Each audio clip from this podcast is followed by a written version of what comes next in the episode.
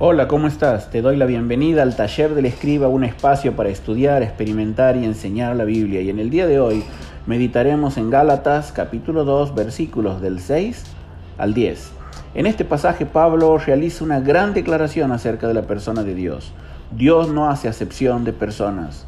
Al parecer los judaizantes menoscababan su persona y su obra al compararlo con las columnas de la iglesia de Jerusalén, es decir, aquellos discípulos que habían compartido el ministerio terrenal con Jesús.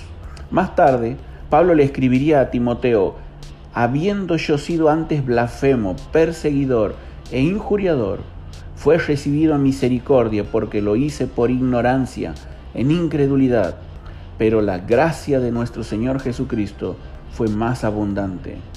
Pablo nunca dejó de reconocer que solo la gracia de Dios hizo posible su apostolado.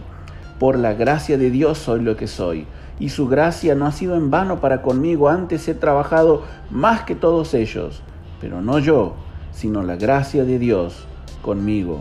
Pablo no se sentía en inferioridad de condiciones que los doce. Este punto es fundamental en la argumentación por la defensa del Evangelio. Sin embargo, se va a ocupar de dejar bien claro que no se trataba de él, sino de la gracia de Dios.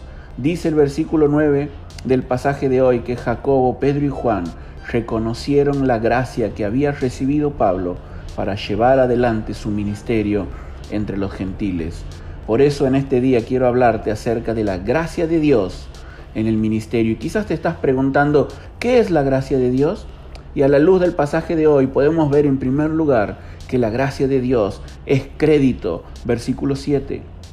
Pablo afirma que se le había encomendado, en el original es confiado, predicar el Evangelio a los gentiles.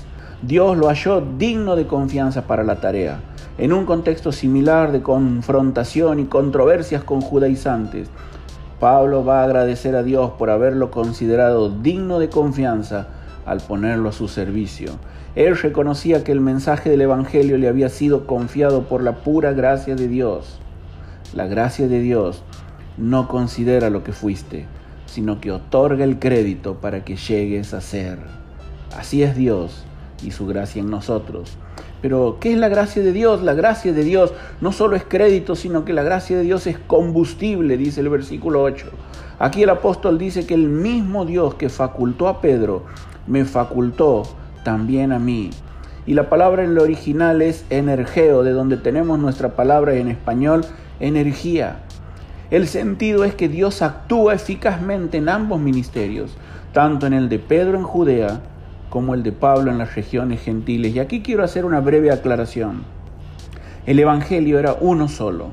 Al referirse al Evangelio de la circuncisión y el Evangelio de la incircuncisión, más que una cuestión racial de judíos y gentiles. Personalmente entiendo que se refiere a una cuestión geográfica, Judea versus el resto del imperio. Pienso en esto en primer lugar por el ministerio de Pablo. Siempre que era posible vemos a Pablo llegando primero a la sinagoga o al lugar de adoración judío. Pero en segundo lugar, también por el ministerio de Pedro, predicando a samaritanos y romanos luego de la visión de Hechos 10. Ni Pablo predicó exclusivamente a gentiles, ni Pedro exclusivamente a judíos. Ahora bien, la gracia de Dios es el combustible divino que vigoriza su obra y la lleva adelante. Es imposible ministrar sin gracia. Pero ¿qué es la gracia de Dios? Es crédito, es combustible, pero en tercer lugar es compañerismo. Versículo 9. Pablo asesta un duro golpe a los judaizantes al afirmar que aquellos líderes influyentes de Jerusalén le dieron la diestra en señal de compañerismo. Puede haber diversidad de ministerios, pero el Señor es el mismo. El apóstol conocía lo importante de salvaguardar la unidad del cuerpo de Cristo. Los judaizantes eran una amenaza seria a la unidad de la iglesia, a tal punto que existía un riesgo latente de que el cristianismo quede como un movimiento dentro del judaísmo fracturado de la iglesia gentil. Aquí tenemos un gran gesto de madurez de parte de todos los involucrados. Presta atención, la obra de Dios debe hacerse necesariamente con un liderazgo en genuina comunión. ¿Qué es la gracia de Dios? La gracia es comunión, es compañerismo, pero en cuarto lugar, la gracia es compasión.